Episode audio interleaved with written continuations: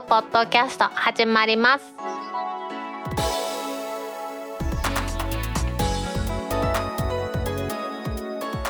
皆さんこんにちは。2022年6月17日タックポッドキャスト3第16回目の始まりです。この番組は天王寺アップルクラブの大道とコメントのコーナーからはタックメンバーの北尾姫とお届けします。今日のオープニングはですね先週配信できなかったのもあってですねちょっと1週間ほど遅れてしまいましたけれども WWDC22 のまとめをですね主に IT メディアニュースからの情報これを中心に取り上げていきたいと思います。Apple がですね日本時間の6月7日午前2時から開発者の会議 WWDC22 ですね。ここではいろんなものが発表されたんですけれども印象的だったのは M2 チップが新しく出ました。それで MacBook Air と13インチの MacBook Pro が出ましたよという話。それと MacOS が新しくベンチュラベンテューラ。まあどっちが正しいのか私も分かりませんけどまあここではベンチュラとしますが MacOS ベンチュラが出ますよというお話。iPhone のカメラ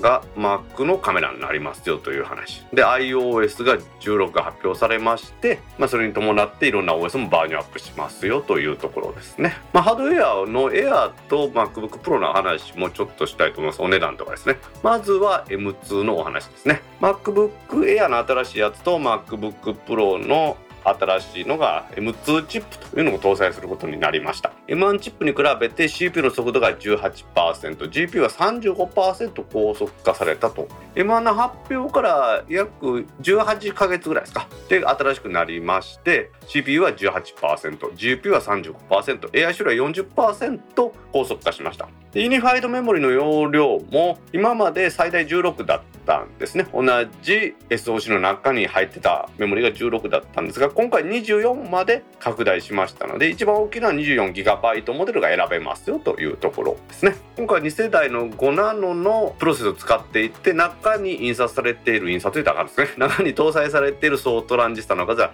200億個だそうです。すげえなって。25%は M1 より増えてますので大サイズが大きくなってると。M1 との比較はそんな感じなんですがインテル CPU 第12世代の電力あたりの性能は10コアの Core i9 の 1255U これと比較しましてって1.9倍高速と 1255U のピークパフォーマンスを4分の1の電力でやりますよというところですでより上位の Core i7 の 1280P12 コアとの比較としますとまあ、トップパフォーマンスは Core i7 の 1280P なんですけれども4分の1の電力のところで 1280P の9割の性能を発揮できますよということで、まあ、電力効率はいいんだというところなんでしょうね。もうこれが M2 という Apple シリコンハードコアのさらには核となる部分ですよね。でソフトウェアの核となります MacOS 最新版は MacOS Ventura ですね。パブリックベータ版が7月中に提供されまして、正式版が今年の秋に無償でアップデートされます。今まで Mac の Windows 管理ツールは Mission Control と Spaces、これでやってたと思うんですけれども、これにですね、 Stage Manager というのが加わります。この Stage Manager はアプリやファインダーを自由に行き来できるということで作業中のウィンドウは真ん中にあってその他のウィンドウは左側にピピッと小さく配置されるというような感じですね。ドックに入るんではないと。iPhone を自動的に Mac のセカンド画面にするという機能もあります。これはもうちょっと後で詳しく話したいと思います。であとは Touch ID と Face ID を iCloud で同期してサインできます。パスキーというのも導入されます。あと画像でテキストを認識するライブテキストが日本語にもやっと対応するというところですね。で MacOS ベンチューラ。これと iPhone との組み合わせでですね先ほどもちょっと言いましたけれども 10R 以降の iPhone これをウェブカメラとして使える機能を搭載します。もちろん FaceTime でも使えますし Zoom だとかあとは Microsoft Teams とか WebX ですねシスコの。これなんかのウェブ会議ツールのカメラとしても使えます。とコンティニュティカメラという機能らしいんですけれども iPhone の背面の大きい方のカメラの画像を自動的に MacOS アプリのウェブカメラ画像に変換するそうです。まあ映像に変換するというのが正しいのかもしれないですね。同じ Wi-Fi に接続して Bluetooth を有効にしてておく必要があるというところなんですね。で iPhone11 以降であればセンターフレームとかポートレートモードが使えます iPhone12 以降であればスタジオ照明も使えます。さらには超広角これを搭載してる iPhone でデスクビューというのも利用できるということですね。私の iPhone13 Pro Max これであれば3つカメラがありますから私の顔を映しながら超広角カメラで手元を映してその手元の画像を映像歪みなく映すということですね。今までその YouTuber の人なんかが手元を映すということで点釣りカメラとかそんなのやってたと思うんですよね。点釣りカメラするの結構大掛かりなんが必要だと思うんですが超広角カメラで手元を映してそしてそれが歪んだ画像になりますから歪んだ映像になりますからその歪みをちゃんと補正して出すんだということでこれはめちゃくちゃ便利ですよね。で今 iPhone の話出ましたけれども iOS16 こちらも出ます。今年の秋にまた無償アップデートされるんですけれども iPhone8 以降のモデルに提供されることになります。ですので今 iOS15 で使ってます iPhone6S シリーズ iPhone7 シリーズと iPhone SE の初代は対象外となってしまったということですね。ですので iPhone SE の第2世代 iPhone8 シリーズ iPhone10 シリーズ iPhone10R 10S シリーズ11シリーズ12シリーズ13シリーズというところですかね。いろいろ細かいアップデートがあるみたいですが、ロック画面がね、いろいろカスタマイズできるというのが、あらかじめ発表されていますね。では、的なハードウェアの話ですけれども、新型の MacBook Air、これが登場しました。最初に紹介しました M2 チップを搭載しまして、発売は7月の予定。国内の価格は16万4800円からということでエアーとしては結構値段が上がってるんですよね。これは半導体不足もあるし円安の話もあるし様々な要因があるみたいですよね。アメリカでのお値段は1199ドルですね。国内は16万4800円。です。でまあこれ M2 が高いのかというとそういうわけでもなくて M1 の搭載した前のモデルもこのまま売り続けるらしいんですが今まで11万5280円からだったのが13万4800円でもうすでに値上げされています。でエアはですね今までのデザインからかなり変わりました。MacBook Pro の14インチ16インチの四角い感じですよね。あの角がある感じに変更されてます。厚さは 11.3mm で重さは 1.24kg 色は4色展開でシルバースターライトスペースグレーミッドナイトの4色です。で今回もファンレスの構造ですね。ディスプレイは13.6インチ。でディスプレイは Mac Pro の14インチ16インチで採用されましたノッチがありますので iPhone みたいな感じですね。これは好き嫌い分かれるところかなというところですよね。バッテリーの持ちは18時間。まあなかなかエアーとしては結構お高い感じがしますよね。タッチ ID 内蔵のマジックキーボードでインターフェースとしては3本のポートが2個。 MagSafe 3新しくですね。 MagSafe 3これがつきますと。あと当然のことながら 3.5mm のオーディオジャックもありますでこれと同時に13インチの MacBook Pro も出ました。日本での価格は17万8800円です。こちらも M2 の搭載ですね。アメリカでの価格は1299ドル。国内価格は17万8800円からというところで7月から発売されます。この13インチモデルは前のモデルのままのデザインです。ですのでインテルの MacBook Pro の頃から変わらないですしタッチバーも引き続き搭載されます。さっきエアはファンレス仕様と言いましたけれどもこっちは相変わらずファンをつけて回りますよというところですね。インターフェースは MagSafe もなくって Thunderbolt のポートが2個と 3.5mm のオーディオジャックがつきますよというところですね。こちらの方がバッテリーの持ちは良くて20時間です、まあ、M2 自体の性能は変わらないですから多分こっちの方が重たいからバッテリーがでかいんだろうなというところですね。私ダイドもですねインテル Mac13 インチの MacBook Pro 使っています。さらには M1 の MacBook Air も使っていますがやっぱりね熱の持ちようというのはインテルの方が熱持ちますしバッテリーの持ちもね全然違います。それはもちろん M1 の方がいいんですけれどもやっぱり処理速度となるとインテル Mac の方が速いこともあるのでこの M2 にはだいぶ期待したいところではありますよね。しかしですね軒並みお値段が上がってしまいましたね。まあ、円安の影響というのもあると思うんですけれども新しい製品これはもちろんね、まあ、値上げというか値段が上がって発表されるというのはよくわかるんですけれども以前からのものももう値上げされてます。で既存モデルの方は Mac Pro の14インチ。こちらが発売当初はですね23万9800円からだったんですけれども6月7日からはもう27万4800円に上がってます。16インチは29万9800円だったのが33万8800円。Mac Studio の方も M1 ウルトラのモデルですね。これが49万9800円だったのが55万8800円に値上げされてるということですね。いやこれ円安ずっとこのまま続くと他のアップル製品もどんどん値上げされていくという辛い状況になっていくんでしょうね、まあ、今夏の時点でこれでこのまま秋になっても円安であれば iPhone の値段もがっつり上がるような気がしてですねちょっとビビりながら生きていくしかないなというふうに思っています。今回の WWDC22 ですねハードウェアが出るんじゃないかという噂でしたけれども出ましたね。M2 が発表されてその M2 を積んだ MacBook Air と MacBook Pro 13インチが発表されてそしていつものように新しい MacOS Ventura iOS 等のアップデートこれが発表されています。M2 搭載の MacBook Air ですね。気になりますね。ログ1103の人さんも気になる気になる気になるってずっと言ってましたもんね。まあただねいろいろと乗り越えないといけない互換性問題とかそんなんも M1 でもまだ解決せないのがありますしね。まあどうするかもうちょっと考えてみたいと思います。それではタックポッドキャスト3第16回始まります。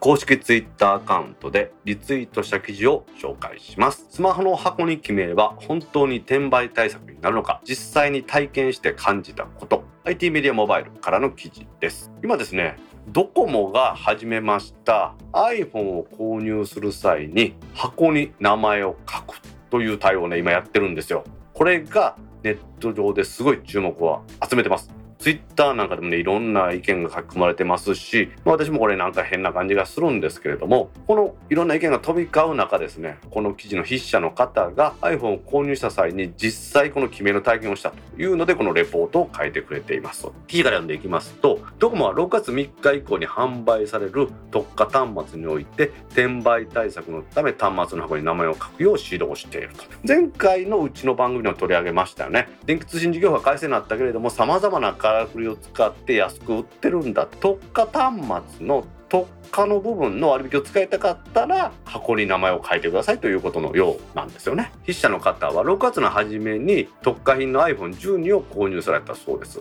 めちゃめちゃ安い価格設定だったんですが転売対策のため購入になったり箱に名前を書いていただくように指導されていますと。販売スタッフが言われたそうです。端末の箱に名前を書くというのは正直なところ気が引けたと。実際にはですねもちろんその端末に自分の名前をリスマジックで書いたらしいんですがそれ以外にドコモショップのハンコですね店舗にあれがボンと押されているそうです。まあ記名自体は数秒で終わったらしいんですけれども名前を書いたこの自分の iPhone12 の箱を見て言葉にしがたいやってしまったという不快感を覚えたそうですね、まあ、私ですねこの端末の箱に記名する名前を書くというのは効果的なかなというふうにずっと思ってるんですよね。ネット上でもですね油性マジックはアルコールで消すことができますよという情報をですねひまちゃんからも教えてもらったりしましたし、まあ、それ以外にもいろんなね化学薬品を使えば取れるでしょうから転売をこの商売にしてる人やったらそれぐらい消してしまうんじゃないかと思うので私はそれが本当にこの転売対策になってるのかっていうのは疑問なんですよね。まあ、この名前を書くというところにですね注目した場合ですねじゃあそれ以外の方法で転売の対策がないのかというとそれはたくさんそのシステム側ではあると思うんですけれどもこれ箱というところでいくと、まあ、この名前を書くとかっていうのがギリギリ限界なのかなというところはあるんですよね。例えば端末の箱に切り込みを入れるとかあとは何でしょうね穴開けたりするとかですねいうのも対策としてやろうと思えばできないことではないと思うんですけれども箱ってどうなんですかね。端末の付属品というふうに考えた場合はこの付属品に対して傷をつけたとかっていうことになって店舗としてはこれは破損だというふうにトラブルになるということを避けたいんだろうなと。購入者の名前を書くということであれば購入者の名前ですしさらにそれを購入者に書いてもらう油性マジックを渡して書いてもらうということをやればですね購入者が箱に名前を書いたというふうな形になりますからまあ店としてはトラブル避けられるということもあるのかなとでも今も言いましたよねアルコールで簡単に消せると思いますしでもそんな大きくですよ箱がないからって言って下取り価格がボーンと下がることはないとは思うんでですね。やっぱりこの転売対策といえ端末の箱に名前を書かされるというのは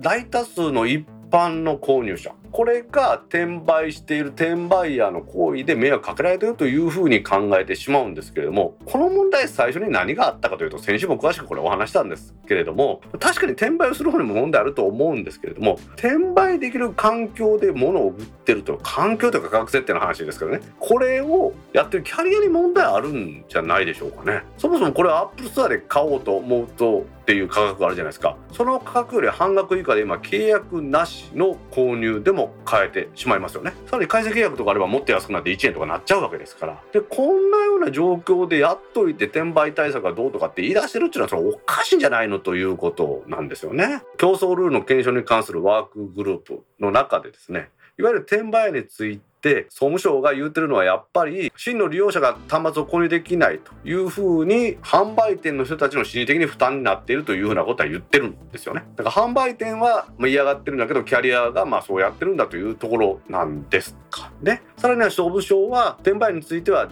電気通信の健全な発展という観点社会的観点から見て望ましいものではないというふうにも言い切ってしまっています。でもですねこのドームがやってる記名するというのはこの筆者の方も書いてて私も全くその通りだと思うんですけれども他のキャリアですね KDDI ソフトバンク楽天モバイルに比べてドコモはうちは転売対策に力を入れてますというアピールのためにやってんじゃないかなっていうところがあってそれで一般の利用者が不快な思いをしてるんであればちょっとこれ考え直す必要がある対策ではないのかなというふうに正直思うところです。iPhone 特売価格で買うなら箱に名前を自分で書いてくださいというお話ですね。小学生がね教科書に名前書くんじゃないんですからこの対応というのは私はおかしいなと思います。犬猫のマイクロチップ装着が義務化。インプレスウォッチからの記事です。環境省はですね6月1日からブリーダーやペットショップなどで販売される犬や猫についてマイクロチップの装着を義務化しました。このマイクロチップというのはどんなものなのかという記事がですねこのインプレスウォッチにあったもんですからちょっと皆さんにもですね犬や猫の管理というペットの犬や猫の管理ということでこんなものがありますよと。かなり IT 化されたものですので知ってもらいたいなと思ってこの記事を取り上げていました。このマイクロチップというのを装着していたらですねペットが行方不明になったりした時や迷子になった時に体内に埋め込んだこのマイクロチップの情報を読み取り機で読み取るということで飼い主がわかるということなんですよね。それは単純にね名前がピッと出てくるとかそういうわけじゃないんですけれどもそういう仕組みを作ろうということでやっています。このマイクロチップというのは直径が 1.2mm 長さが8ミリ程度の円筒形のもので体に埋め込んでも無害なガラスとかポリマーを使用した電子標識機器というところですね。これコイルがしっかり巻いてあっ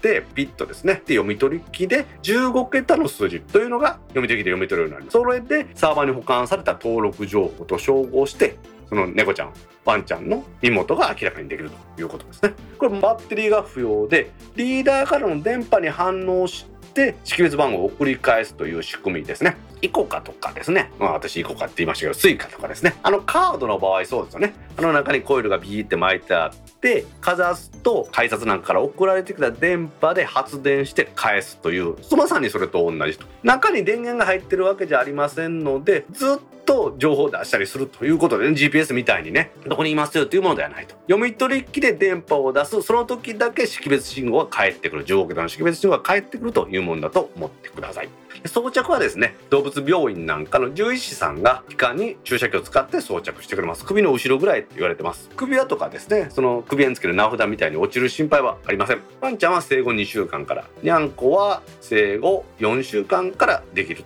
でこのマイクロチップを装着しますと獣医師がマイクロチップ装着証明書というのを発行してくれます。これがマイクロチップ情報を登録する際に必要となる書類ででこのマイクロチップの登録情報は犬と猫のマイクロチップ情報登録サイトというのでできます。これ最初の登録はね、ブリーダーとかペットショップが行いますが、その後ですね、ペットを購入した時点で消費者情報が店舗とかになってますから、飼い主がマイクロチップ情報の変更登録というのがあります。この変更登録は義務ですね。ですので、ペットショップで売っている犬猫には、このマイクロチップをつけるのが義務。そしてその登録情報、これを変更するというのを義務。というところですね。この変更登録は義務ですけれども購入から30日以内に登録する必要があって飼い主の住所と氏名電話番号犬。猫の所在地マイクロチップの識別番号を登録し直さないとダメだと。でこの変更は有料でオンラインだったら300円。書類の場合は1件1000円なんですけれどもその後の住所変更とか電話番号の変更なんかは手数料はかかりませんよというところなんですよね。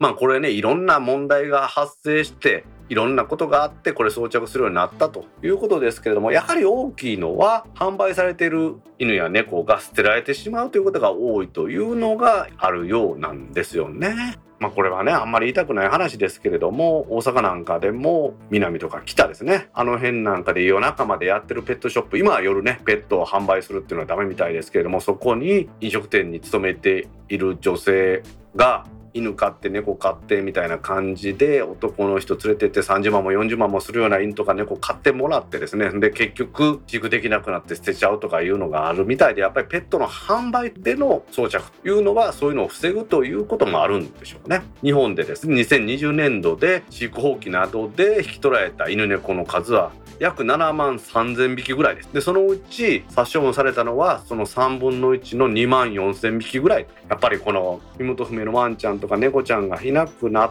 てこういう殺処分がなくなればいいなというところでこういうのが義務化されたというふうに思ってもらえばいいのかなと。この登録のデータベースなんかはもちろんサーバーに保管されますこれはオンラインで登録できてその情報がサーバーに登録されると。その情報が検索できるというのは動物保護施設とかですねつまり今言った自治体の猫とか犬を保護するセンターですね。こちらがですね保護した犬猫のマイクロチック番号。そちらから飼育者を検索することができると。検索できるのには ID とパスワードが必要なんんですけれどもこの ID とパスワードの発行は動物愛護関係の行政機関と獣医師に対してのみ行われると。そして一応ですね個人情報保護の観点からは動物の飼育者特定の目的には使わないようにというふうになっておりますのでね、まあ、安心して使ってもらえばいいのかなというところです。不幸なね猫ちゃんやワンちゃんを作らないためにもこのマイクロチップの装着というのが進んでいけばいいなと思います。政府11年ぶりに電力使用制限検討。今年の冬に逼迫見通し。IT メディアニュースからの記事です。経済産業省5月の末に電力需給の逼迫が見込まれます。今年の冬に大規模停電の恐れが高まった場合大企業などを対象に電力使用制限の発令を検討すると明らかにしました。もしもこれ実際に発令されれば東日本大震災の時に企画停電やってそれでもダメだった時に実施しました。2011年の7月から9月。この時にやりました電力制限。これ以来になると。しかもこれは違反すれば罰金が課される強制的な措置ですのでね。命令というふうに言ってもいいものです。いろんなとこに影響が出るんじゃないかなというところなんですよね。これ電力の逼迫というところです。需給のこの逼迫でですね。実はですね関西電力の高浜原子力発電所の3号機これが再稼働のめどが立っていない。ということで西日本は4月の時点で予想より需給が悪化しているで今年の冬は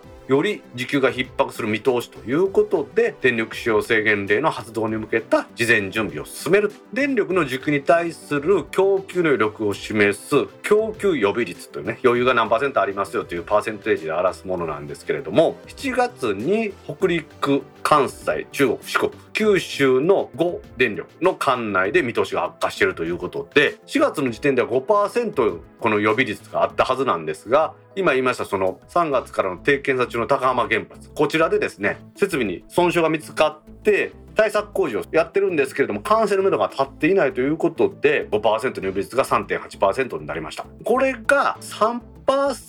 を切るともう危ないそうですね安定供給に必要なのには3%が絶対この予備率が必要らしいので3.8%でも危ないというところです。今これ5%から3.8%にですね北陸関西中国四国九州って言いましたけれども実はですねもともと東北東京中部の3管内では予備率が3.1%の需給の予想のままで今も変わっていない。これ3.1%ってことは3%かろうじて上回ってるんですけれどもちょっとでも狂えばもう3%なんか切っちゃいます。そうなると大規模な停電がドーンと起こってしまう恐れがありますのでもう電力使用の制限をするんだというところなんですよね。この電力の需給に対して逼迫が予想される前日に今まではですね警報というのを出してたんですけれどもそれに加えてもうちょっと緩いですね注意報というのを申請しましてそれを出したら前日に出したら無理のない範囲でできる限りの節電お願いしますというふうに言うそうですね。今その予備率が3.1%は東北東京中部の管内と言いましたけれどももうすでに東京都埼玉県千葉県神奈川県の1都3県は1都3県共同メッセージというものを発出しまして電力不足が生活を直撃する恐れがあるということで省エネ節電の協力を呼びかけているそうです。でこの3.1%になったという時点でですねもうやばいですよというふうにこの自治体もそういうふうに思ってると。いや怖いところなんですよね。いろんな対策あると思うんですけれどもやっぱりこの夏の対策としてはエアコンの設定温度を、ま28度ぐらいにするとかって言われてますしあとはフィルター掃除とかですね。冷蔵庫の設定温度を下げてほしいだとかですね。エアコンとか冷蔵庫を根本的に省エネ対応に買い替えるというのもいいということですよね。一番節電してもらいたい時間帯というのはいつも変わらず電力が一番逼迫される14時頃というふうに言われてますよね。昼下がりですよね。こちらでやっぱり節電するということが大事ですよね。電気は貯めておけませんので今作ってる発電所作ってるものが送電線を伝ってまさにリアルタイムで流れてきますので一番みんなが逼迫してる時に節電するということが一番大切なんですよね。確かにその時間帯以外でも節電するというのは省エネルギーの観点からは必要ですけれども大規模停電を防ぐという電力逼迫に対する節電というのはピーク時一番使うところのところで大規模停電が起こる可能性があるということですので電力が逼迫してないところで節電というのは大事ですよ。大事ですけれどもそれを何ぼやったところで大規模停電を防ぐということはなりませんので今言いました特に電力が逼迫する14時頃これに皆さん節電するということを心がけてやっていってもらいたいなということです。まあ何度も言いますからそれ以外の時間帯は節電しなくていいという意味ではないですけど一番大事なのはそこですよ。今もしね大規模停電が起ころうもんなら我々の生活を直撃するいろんな不便なことが起こると思います。笑顔で暮らせる社会を作っていくという意味で皆さんも節電に努めていきましょう。クレカで乗車は日本で普及するのか。交通系 IC との住み分けは実験進める鉄道事業者の狙い。IT メディアニュースからの記事です。5月の31日から福岡市地下鉄でビザのタッチ決済による改札通貨の実証実験がスタートしました。ビザの非接触決済に対応したクレジットカードまたはデビットカードを改札の読み取り機にかざして入場する。そして目的地の駅で再び改札の読み取り機にカードをかざして出場すれば料金が後ほど請求されるという仕組みですと。この番組で取り上げていますけれどももうすでにですねクレジットカードビザのビザタッチで乗れるというのを私も写真上げたりしましたけれども南海電車ですね。難波から和歌山で行ってるあの南海電車。こちらがもうすでにやっています。これでね結構皆さん便利だったみたいですし南海電車は関西空港に難波からビヨーンと行くですね特急列車がありまして外国から来る人にとっては日本だけでしか使えないこの IC カードを買わなくてもビザというビザタッチというですね世界中で使えるクレジットカードに乗れるから便利じゃないかというふうな話をしたと思うんですけどもまさにそういうのの延長のようなんですね。さらに福岡を拠点とします西日本鉄道いわゆる西鉄天神駅で福岡市地下鉄と連絡してるんですけれどもこちらでも4月月から実験開始ということでこれなかなか便利なところですよね。まあ、こんな感じですね日本では過去23年の間に鉄道バスなどの公共機関でクレジットカードに乗れる仕組みオープンループクローズループとオープンループというんですけれどもこのオープンループという料金徴収システムの普及が進んでいます Suica なんかのシステム10カード10カードって言いますけれどもあちらはクローズループと言われてるんですけれどもあれとは違っていわゆるクレジットカードで乗れるというところで今進んでるんですよね。オープンループを導入されるということで我々ね都市に住んでるとそんなにメリットないと思うんですがやはり遠い場所に行ったりするとこれが威力を発揮するようなんですよね。まあ、どこの国に行っても交通系 IC カードっていうのは国単位で統一されてるっていうのはなかなかないです。日本でも統一はされてませんが10カードなんかはそう乗りしてますけれども大体都市ごとにですね異なる乗車システムが採用されてますので必要に応じてそれぞれの都市圏でですね IC カードを購入っていうことになるんでしょうね。まあ、ただですねその都市圏によっては外国人に交通系 IC カードは売らないというかその短期で利用するのは使えませんとかいうのがあったりしてですね、まあ、そこで切符買うっていうのはめっちゃ面倒ですよね。今のは我々が外国にいた時ですがじゃあ逆に外国の方が日本に来た時は、まあ、テンカード確かにめちゃめちゃ便利なんですけれどもこの購入には日本円が必要ですし。でチャージするのも基本的には日本円で。で旅行終わってどうなるかというと毎年日本に遊びに来るという人は別ですがそうじゃなければその払い戻しもね結構面倒くさいですから窓口行かないとダメですからね。そこでやっぱりこのオープンループというのを採用するというところがだんだん増えてきてですね。日本の交通系 IC カードいわゆるサイバネ規格っていうのがあってねこれ日本鉄道サイバネックス協議会で策定された標準化規格とかこれめんどくさいんですけどこれね結構コスト負担が大きいんですよね。ですのでこの私の大好きなユイレール沖縄のユイレールなんかでちょっとね紹介したと思うんですけれども QR コードの乗車券を発行してそれで乗るようにしてるとかっていうの話をしてましたよね。でこの IC カードの発行自体も実は落ち込んでるところがあってやっぱりコロナ禍がありましたのでリモートワークというのが増えました。その後ですよヤフーなんかも採用してますがもうリモートワークでいいんじゃないってことになって出勤しなくていいよというふうになったと。出勤しなくていいっていうようになったら今までね定期というですよ。鉄道会社にとっては収入の柱だったものですね。これを買ってくれなくなると。ですので定期代出しませんと。出勤日に出勤してきたのを生産だけしますというような会社今多いですからね。その隙間を埋めるのに事業者としてはオープンループを使ってもらいたいなというふうになってるんだそうですね。じゃあ日本でこのねテンカードスイカなんかすぐ置き換わるかというとやっぱりなかなかそれは難しいみたいなんですよね。確かに私もそうだと思います。その間を埋めるのにに出てきそうなのが QR コードとかモバイルアプリというような感じですよね。実際に QR コードを発行して紙で乗るというのは URL でやってますしその QR コードをスマホで表示して読み取るというような感じのやつは飛行機なんか乗るときやってます。正確には切符ではないんですけれども、まあ、切符と似たような感じですね。乗車券ではないですけどそういう使い方があると思いますね。ですのでそれが併用されてですね QR コードなんか併用されて交通系 IC はまた便利なところありますからねコンビニで使えたりだとかそんなもありますからそのまま残って併用される時代が続いてその後緩やかにオープンループのクレジットカードでの公共交通機関の料金支払いというのが進んでいくのかなというふうには思いますよね。そもそも今のところですねこのオープンループで乗ろうと思ってもビザしか対応してないみたいですしそれ以外のところの対応というのも待たれるところですので今過渡期であるということは間違いないと思いますがクレジットカードだけで電車に乗る時代これが来ればさらに便利になるなと思います。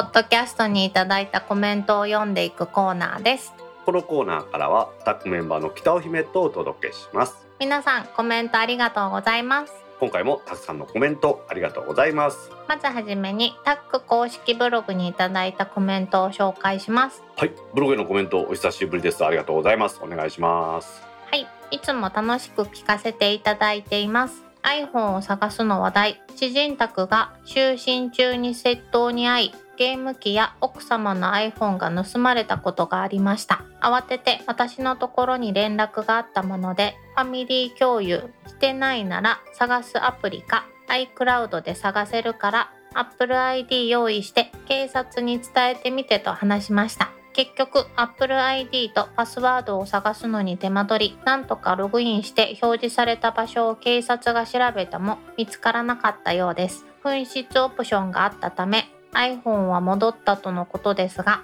家族が就寝中で誰も犯人に出くわしたりしなかったのが不幸中の幸いだったかもしれません。これからも配信楽しみにしております。島徳さんから6月13日にコメントいただきました。はい。島徳さんコメントありがとうございます。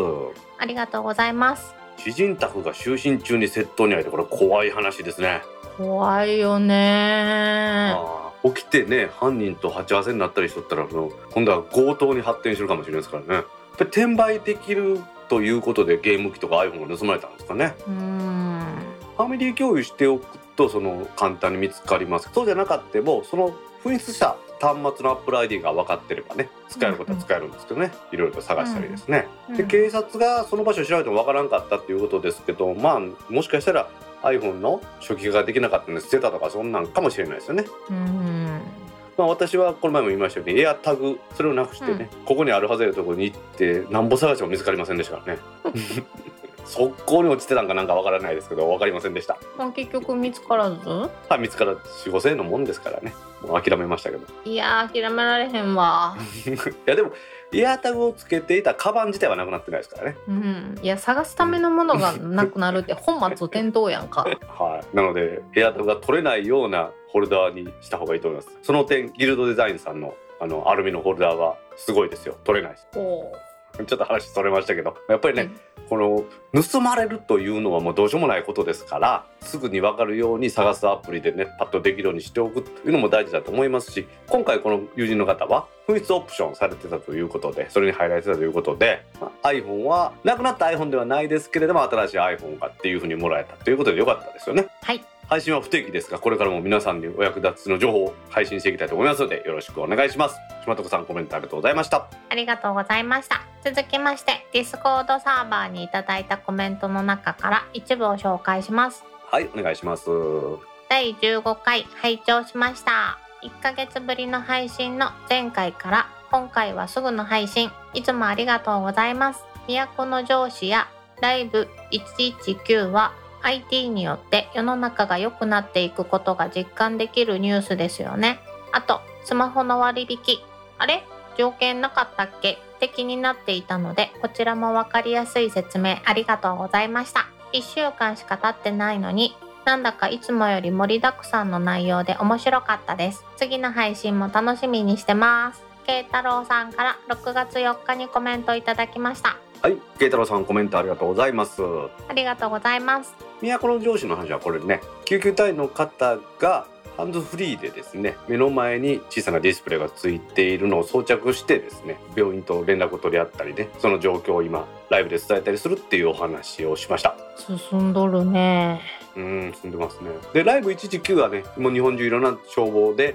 導入されてるんですけれども救急とか火事とかの通報をした時にその携帯電話なんかに SMS で URL を消防側から送ってそれをクリックするとブラウザーからビデオ通話可能になって現場の状況を映したりできるという話ですね。はあ、まあ、これもライブ119側のサーバーを使うので消防側もサーバーいらないですし通報者側もアプリなんかいらないということで便利みたいですね。うん確かに。でスマホの割引の話はね2万2000円しか割引できないというふうになっていたのに最近また1位の端末が売ってるのかという話ですね。まあ、これは、うん。もし興味のある方は第15回をぜひもう一回聞いてみてください。わかりやすくね慶太郎さんも書いてくれてるようにできるだけわかりやすく説明してますんでですね。いつもより盛りだくさんの内容でしたって。その次読んでもらっていい？森崎さんの内容でその後。面白かったです。照れますね本当慶太郎さん言わされました。慶太郎さん言わされましたよ私もう一回言わさせられましたよ私のネタクリと編集技術がいいっていうことが前面に出てるんだと思うんですよ。そうですね そういえば最近姫発信のネタないよな。ないかな。ないな。だって私今ピクセルそんなに愛してないやんか。あこの話はやめときますわ。はい。今回はちょっと1週間空いてしまいましたけどね。これからもまあ各週ではできるように頑張っていきたいと思いますので慶太郎さん次の配信もお楽しみにしてください。はい。慶太郎さんコメントありがとうございました。ありがとうございました。続きましてこの3月に娘の中学入学を前に娘に iPhone SE を買ってあげましたが端末代が1円でした。ついでに前から自分の研究用にと Android 端末を欲しいと思っていたので一番安い機種で一番安いプランでお願いしたところシャープのアクオスウィッシュという機種を端末代1円で購入することができました。電気通信事業法で端末割引が2万円上限になったことは知っていたのでどうして1円で買えるんだろうって疑問に思っていましたが謎が解けてよかったです。トム忍者猫さんから6月5日にコメントいただきました。はいトムニンジャルコさんコメントありがとうございます。ありがとうございます今回めっちゃ褒められてますよねわしね。何ちょっと照れてんの？自分で欲しがっといて。いやいやあの電気通信事業法改正の2万2000円ですね。こちらトムニンジャ猫さんは2万円とあの書いてくれてます。その2万円が正しいんですけど税込みで2万2000円ということなんですけれどもうん。こうなったのになんで1円で端末売ってるんやろって皆さん思ってたっていうのがあると思うんでこれはね皆さんの謎が解けて本当良かったですよね。うん。と紐づかない割引だったらいいってことなんでですね。それなのにキャリアのショップの中にはですねいやいやこれ回線契約ないと売れないんですみたいなことを言ってトラブルになるっていうのがやっぱあるみたいですね。まあでもそういう人は、まあ、転売ヤーじゃない善良な人だと思いますよ。転売ヤーの人は回線契約して1円にして買ってすぐ解約するっていうのを繰り返してるみたいですからね。うんシャープの AQUOS wish っていう端末私知らないんですけど Android はなんかピンキリやからですね。あでも AQUOS wish ちょっと昔のピクセル5みたいでいいね。シャープってまだ端末作ってるんですねその前にね。ね。もう今どこが端末作ってるのか全然わからな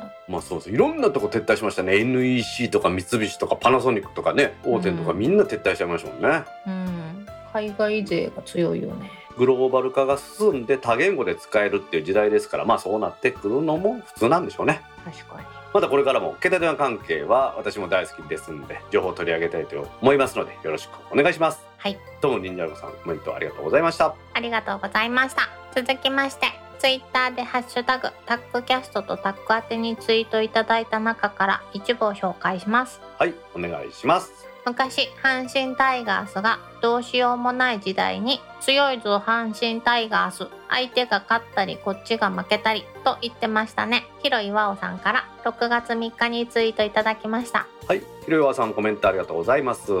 ありがとうございます。これはですね私の発言ですね私が都合悪かったら姫が都合良くて姫が都合良かったら私が都合悪いっていう同じこと言ってたってやつですね。いいやんなんかちょっとポジティブに聞こえるやん。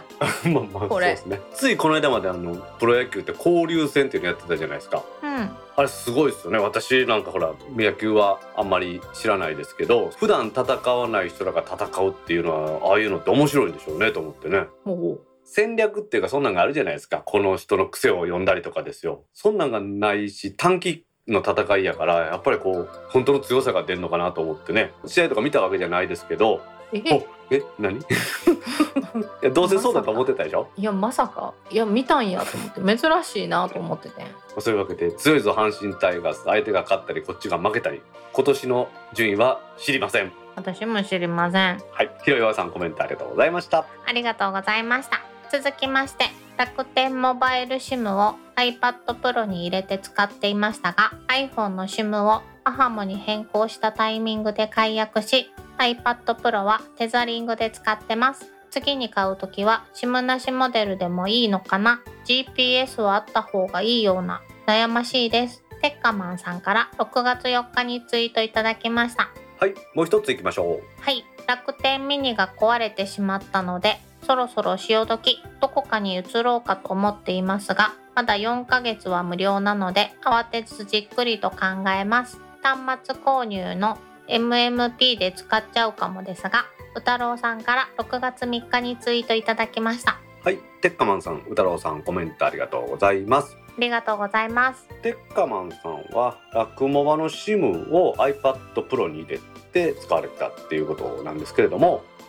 iPhone の SIM を AHAMO に変更したタイミングで解約して iPad Pro はテザリングで使ってますと。まあ AHAMO やったら20ギガあるからですね。うん、それでテザリングにされて、まあ、楽天モバイルも有料になるのでっていうことなんでしょうね。確かにね。で次で買う時は SIM なしモデルでもいいかなっていうふうに言われてますけどやっぱり私はねいつもこの番組で言ってますけど iPad には SIM がある方が便利です。私はなくていいです。たまにしか外に持って出ないっていう考えだったら楽天モバイルの1ギガまで無料っていうのは偉大だったっていうことですよね。確かにね。私もね結局普段はアハモを使ってドコモが入らない時に楽モに切り替えたりと思ってやってたんですけどね。まあもちろんん楽モバの方が電波入らない地域は多いんですけどね。うん、私結局一度も楽天モバイルが活躍したことはなかったよ。一度も出番はなかった。宇太郎さんが書いてくれてます楽天ミニですねあの楽天が販売してたやつで eSIM でしか使えないですね。本体が小さくて。うん。私も持ってますけど楽天以外で使おうと思うとバンド帯の問題でちょっと使いにくくなっちゃうんですよね。うちもねどっかにあるはずやと思ってこの前いろいろと荷物片付けてる時に出てきましたよ楽天ミニ。万歩計ぐらいのやつやろ？そうそうそうそうそう。宇太郎さんはまあどこかに移ろうと思ってますが4ヶ月あるっていうことで慌てずゆっくり考えてもらえばいいんですが端末購入の MNP で使っちゃうかもっていうことでそれがまあ確かに一番ね安く買えるからいいんでしょうね。実は楽天の最初の頃電話番号選べたんですよね珍しく。あー確かに。選んだね。なので好きな番号にできてそこから NMP で転出してドコモなんかで好きな番号が使えたって喜んでる人もいましたね。だから楽天は皆さんの踏み台にされて大きくなってるということですよ。はい。というわけでねこの楽天が1ギガまでのゼロをやめるという話ねいろんなところに大きな影響が出てるというところですけれどもテッカマンさんも歌郎さんもね楽天から抜けて別のところに移られるということですのでね、まあ、そういうふうにですね有効利用してもらえばいいのかなと思います。はい。テッカマンさん歌郎さんコメントありがとうございました。ありがとうございました。続きましてタックキャストを拝聴。私は自家用車を持ち出しで業務使用しているのでアルコールチェックの対象者になります。今会社でもどのチェック端末を購入するか検討しておりますのでエルコムさんの提案してみようと思いますひまちゃんから6月4日にツイートいただきましたはいもう一ついきましょはい、4月1日から安全運転管理者やってます。アルコール検知器を使用した検査を始めるのに3000円ぐらいの機器を購入。正確かどうかビール飲んでからチェックしてみたいです。ブラフォード3さんから6月3日にツイートいただきました。うはいひまちゃんブラさんコメントありがとうございますありがとうございます。これどんな話かと言いますと4月1日から業務用の車両が白ナンバーでも5台以上ある事業所もしくは11人乗り以上の車両が1台でもあるところあとはまあバイクなんかは0.5だけ加入するんですけど、まあ、そういうふうに複数台あるところは安全運転管理者を置いてその人が運行前と運行後にアルコールチェックをしなければいけないっていうふうになったんですよね。でさらに今年の10月からそれが今のアルコールチェック4月1日からのアルコールチェックはその見てアルコールないかな飲んでないかなだけでいいんですけど10月1日からアルコールチェッカーを使ってやらなくてはいけなくなるんですよね。うん。これはまあいろいろあったんですけれども緑ナンバーのね貨物トラックの運転手さんが飲みながら運転していたとかバスの運転手が飲みながら運転していて悲惨な事故が何個か起こったじゃないですか。うん。それで旅客を運ぶバスとかお金をもらって荷物を運ぶトラックの運転手さんはもうすでに義務化されてたんですよね。うん。でそれが去年ですよ建設会社のなんかのトラックが現場からの帰り飲酒運転で小学生かなんかを、まあ、死亡事故も起こったじゃないですかそれがあるので白ナンバーでもやっぱりアルコールチェックをしましょうということで強化されたわけですね法律が。うん。で4月1日からの半年間はまだね飲んでないか飲んでるかは安全管理者が見るだけでいいんですけれどもこれがいよいよ10月1日からはアルコールチェッカーを使うそれでしかもそれの記録をつけなきゃいけないんですねで記録をつけた上にさらにそれを保存する義務もあるんですようん。そうなってきた時にその記録をつけたりするのが自分じゃなくて安全運転管理者がやらないとね担保できないでしょ？だって私だって面倒くさいからねこんなこと言ったらあかんですけどチェックしたことにして良好とかって書いちゃうじゃないですかうん。そうなったら出て行って帰ってくるまでずっとこの安全運転管理者が待っとくんかって話になるんでエレコムのやつはスマホと連動して記録が取れたりとかあとはチェックした結果が送信できたりするっていうやつなんですよ。さすがエレコムさんやな。うん、大きさはそんなタバコぐらいの大きさでちっちゃいですしね。うん。でこれをね各車両どころかやっぱりこの最近はコロナも怖いじゃないですかだからこの息をふーって吹いたりするっていうことは感染症のね関係もあるかもしれんから営業を一人一人に渡すっていうのも一つの手かもしれないですしねうん。ひもちゃんなんかはね自家用車を持ち出して業務使用してるこのチェックに対象になるってことですからそんな遠隔の人こそ便利なのかなと思いますよねね、直行直帰の人たちとかね、まさに。そこが効率化できるっていうことなんでしょうねうん。でブラさんが書いてくれてる3000ぐらいのアルコールチェッカーをっていう話ですけど私これのずいぶん昔に職場のこういう安全管理車両運行なんかのあれをしたことあるんですけど安いやつあるじゃないですか。アルコールチェッカーの、うん。半導体式と燃料電池式やったかななんかあって。燃料電池式の方は正確やとか高いとかっていうのがあるんですよね。半導体式の方はその呼気に含まれる酸素量からアルコールを間接的に測るんですよね。ってことは酸素が少なければアルコールが出てしまうんで私実際実験してみたんですけどタバコの煙を吸ってそれを吹きかけるじゃないですか。うん。ほんだらアルコールが飲んでることになるんですよ。へえ。なのでまあまああんまり正確ではない。目安にしかならないっていうふうに考えていいと思うんですね。規制が厳しくなるということは安全に対してはいいようになるということなんでですね、まあ、ここをうまく IT の技術で便利なようにやっていくということは私人を幸せにする IT 技術ということで本当にいいことだと思いますね。はい。というわけでひまちゃんブラさんコメントありがとうございました。ありがとうございました。続きまして、10周年企画バスツアーは、淡路島も良さげですが、和歌山に1票でガンス、まだ抜けてない。大迫真二さんから。6月3日にツイートいただきました。はい大迫さんコメントありがとうございます。ありがとうございます。以前ですね有田市の声優工場の写真いただきまして今回もそれを入れてくださいまして和歌山お好きのようですね。めっちゃ綺麗よねこれね。めっちゃ綺麗ですねこれね。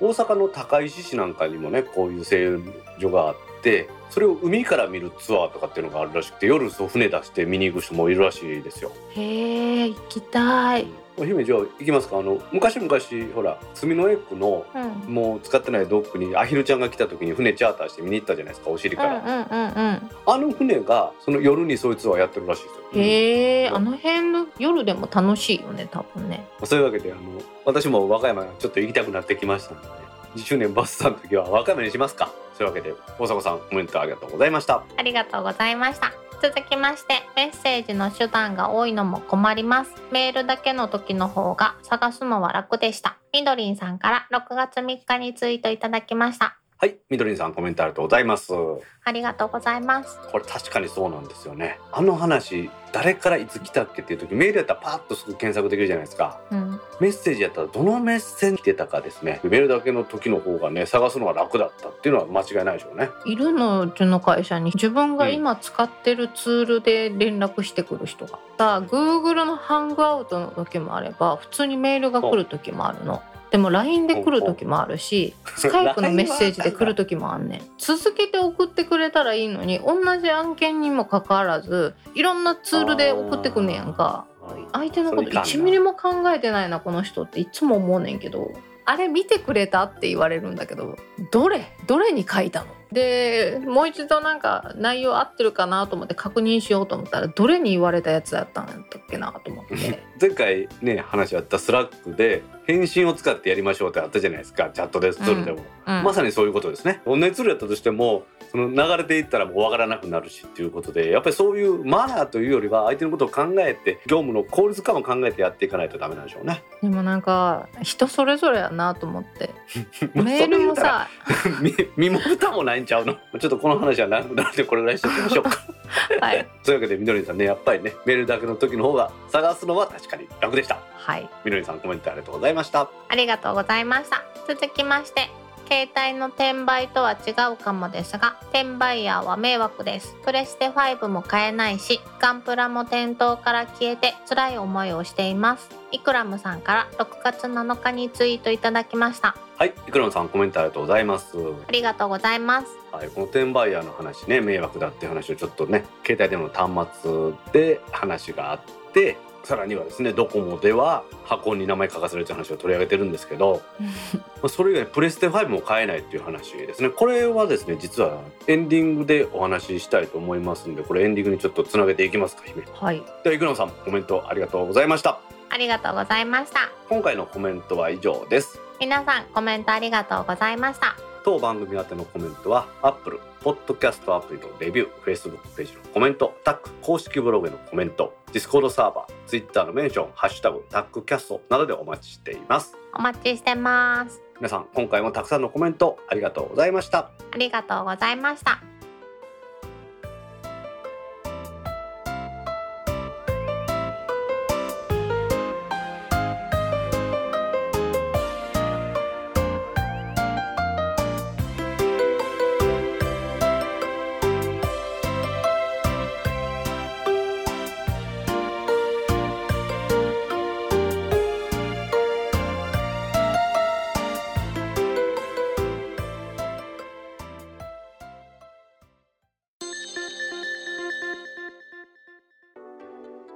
ポッドキャスト3第16回もエンディングを迎えました。はーい今週はですね、転売対策もいたちごっこだという話をしたいと思います。はい先ほどね、姫が読んでくれたイクラムさんのコメントをここで私が読みます。はい携帯の転売とは違うかもですが転売ヤーは迷惑ですプレステ5を買えないしガンプラも店頭から消えて辛い思いをしています。イクラムさんから6月7日にいただいたツイッターへのコメントです。ここにありますようにプレステ5の話をね今回このエンディングで取り上げたいんですけれども、うん。IT メディアのビジネスオンラインにあった記事で転売ヤーの投機商材と化したソニー PS5 1台転売するだけで2万円近い利益というお話を取り上げたいと思いますはい。実際このねイグラムさん書いてくれますけどプレス5とかガンプラとかいう玩具系に関してですねこういうふうに転売ヤーが買い占めてなかなか出回っていないっていうのは本当にあるみたいですね。うん。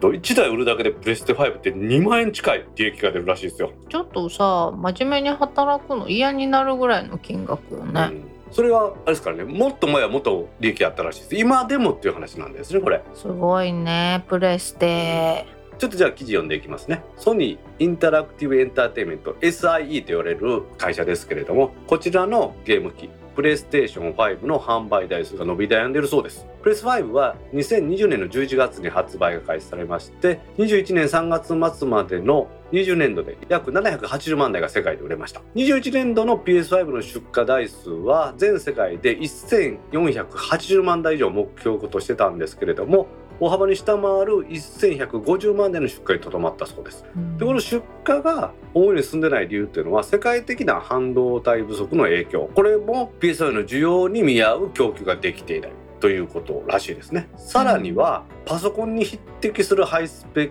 ク機らしいんです。この PS5 っていうのは。へえ。ですので他のゲーム機に比べて半導体部品が多けいるので作りたくても満足に生産できない状況が続いてるらしいですよなるほど。まあね、ウクライナ戦争もあるしですね、まあ、いろんな要素が重なって半導体が不足してるっていうのが一つ目の原因らしいですよね。うん。国内の供給が販売当初から厳しい状況が続いてるらしいです。欲しいという人に対して出荷台数が少ないっていうことですね。うん。で、そのためにもう未だにですね、この転売ヤーと呼ばれます、いくらさんも転売ヤー迷惑です。書いてくれてましたけれども、量販店の攻防ですね、繰り広げられてるそうですよ。うん。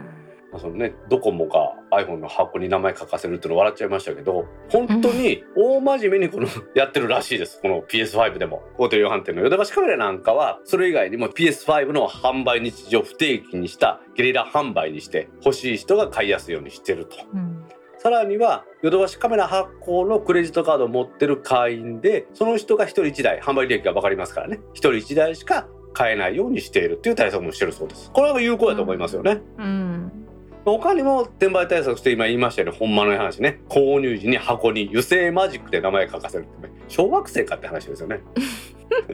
ちょっと新しいよね。あと開封済みっていうほらあの銀色のシールで剥がしたら開封済みってのやつあるじゃないですか。うんうんうん。あのシールを貼った上で購入客に箱を開封してもらって中身確認してもらうってことをやるっていうことをやったりするらしいですね。うん。うん。やっぱり転売する商材としては空いていない皿のまっさらの状態っていう方がいいに決まってますからそうすることによって転売価格をちょっとでも下げて、まあ、購入欲を減らすということなんでしょうねなるほど。そういうことか。まあでもまああんまり対策にはならんのかなっていう気がしますけどね真剣に考えたらヨドバシがやってるみたいに一人一台しか買えんようにするとかっていうのがいいんでしょうねうん。プレイステーション5は発売が2020年の11月ですからもう1年半ぐらい経ってるんですけれども転売商材としての価値は依然高いというのをですね転売屋歴10年以上の男性というのから取材してるんですね。まあ、この人のお話では標準モデルの定価が約5万5千らしいんですが21年の末頃までは10万以上で買い取ってくれる中華系の業者があったらしいんですよ。すごいね。はい、でまあ22年の正月以降は落ち着きつつあるんですがそれでも8万円ぐらいの買い取り価格になるんで1台転売するだけで2万円近い利益になりますということなんですね。はあ。そりゃやめられへんな、転売や。プレステすごいね。うんね、さっきちょっと話出ましたけど今はアンドロイドの話でも出たようにですよもうグローバルな社会ですから例えば日本1000倍の機械とかですね北米1000倍中国1000倍っていうのないじゃないですか言語もね、うん切り替えれるし。なのでその日本で買ったものがそのまま外国で持っていけてコンセントのアダプターの形状さえ変われば使えるんじゃないですかね実際に、うん。うん。そうね。うん、だそういう時代になったんで日本から転売するのも簡単と。でその転売の人は自分で買ってメルカリとかそういうので売ってるというわけじゃないんですね買い取り業者に買い取ってもらって買い取り業者はさらに高い値段で発売してるってことなんだと思うんですよねいやーいろんな商売あるね。いろんな商売ありますよね。で、プレイステーションを売ってます、この SIE っていうところもなんかちょっとね、あんまり良くないやり方をやってるらしくって、さっき言いましたよね、う品物が不足してるっていうのもあるんですよね、実際に。本当にあるんですけれども、全世界の出荷台数に対して国内向けの数が少ない。ということがあるようなんですよ。ほだから絞ってるんですよね。でその絞ってる理由っていうのはいろいろまああるんですけれども、ソフトが関係してんじゃないかと PS5 は言われてるそうです。う。はあ。これプレイステーションも PS5 っていうぐらいですから、1、2、3、4、5って今まで来たわけじゃないですか。うん。だからそのソフトウェアっていうのは新しい端末でも大体使えるようになってるでしょ？こういうのって。うん。でその時にプレイステーション5がないと遊べないっていう国内のソフトっていうのは少ないらしいんです。へえ。プレイステーション4でも十分楽しめると。まあ十分というかプレイステーション4でも楽しめると。それに対して洋ゲーというその海外のゲームこれがプレイステーション5でしか遊べないソフトが多いらしいんですよね。うーん。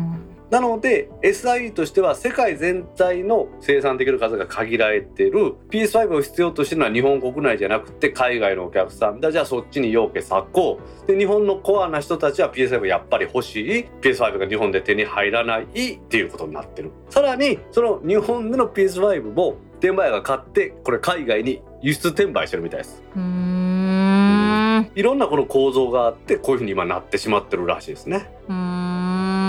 何日本のソフトは長く愛されているからってことじゃないので海外の方はポットでの開発者が億万長者になれたりするアメリカンドリームがあるっていうことかな。まあ確かにねマリオなんてもう何年やってん3年ぐらいやってるんじゃんあれうん、と思うねん。いまだにね人気劣れずあれでしょあの USJ の中なんかにマリオのそのね任天堂ワールドみたいなのもあるんでしょ？うん。なので古いゲームでも、まあ、楽しく長く遊べるっていうことなんでしょうかね。うん。まあ、あとね私ちょっとその PS5 ってオーバースペックじゃないかと思うとこがあって実はですね 4K 画質で 120fps で出力できるらしいですよ要は1秒間に120コマ出せるらしいんです、すごいね。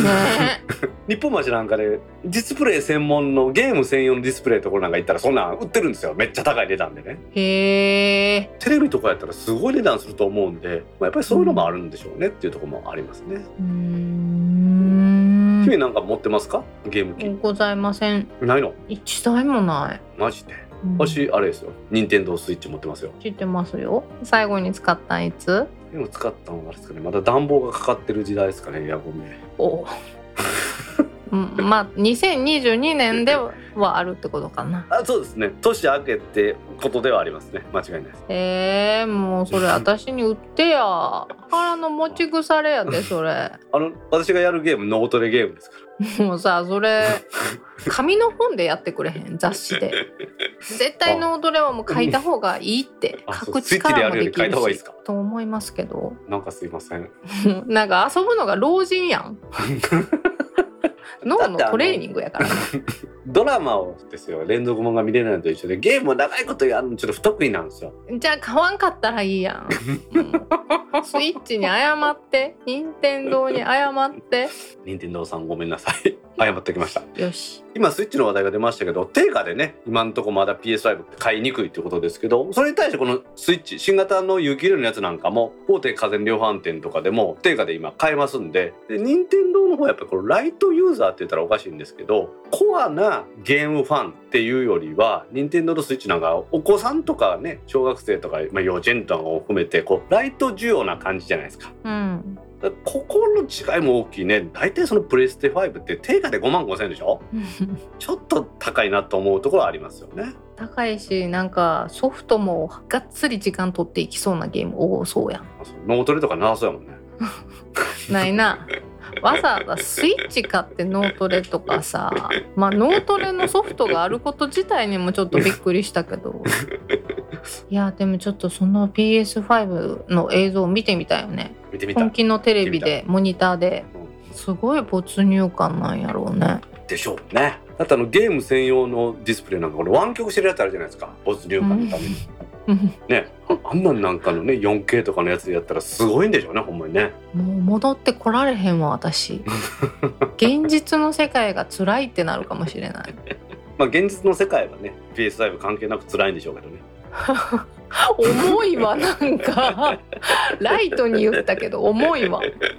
そういうわけでねプレイステーション5は生産量が追いついていないということもあり転売屋もおるということでまだまだね価格が高止まりしているということがよく分かりました。はい。皆さんもね買う時は私があの買って何万か載せて売りますんでねその時は声かけてください。乗せた分の半分は私のものやけどな。はい。もちろん姫にも貯納金として納めさせていただきます。はい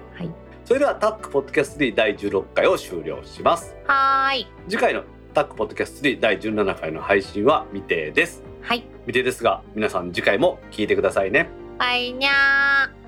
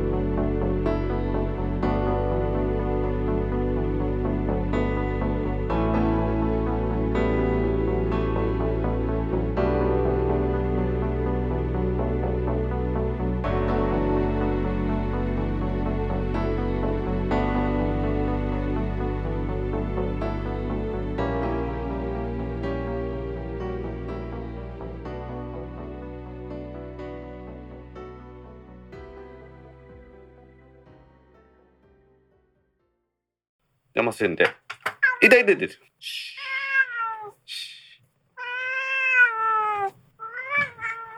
ダメダメダメだってばもう。あ。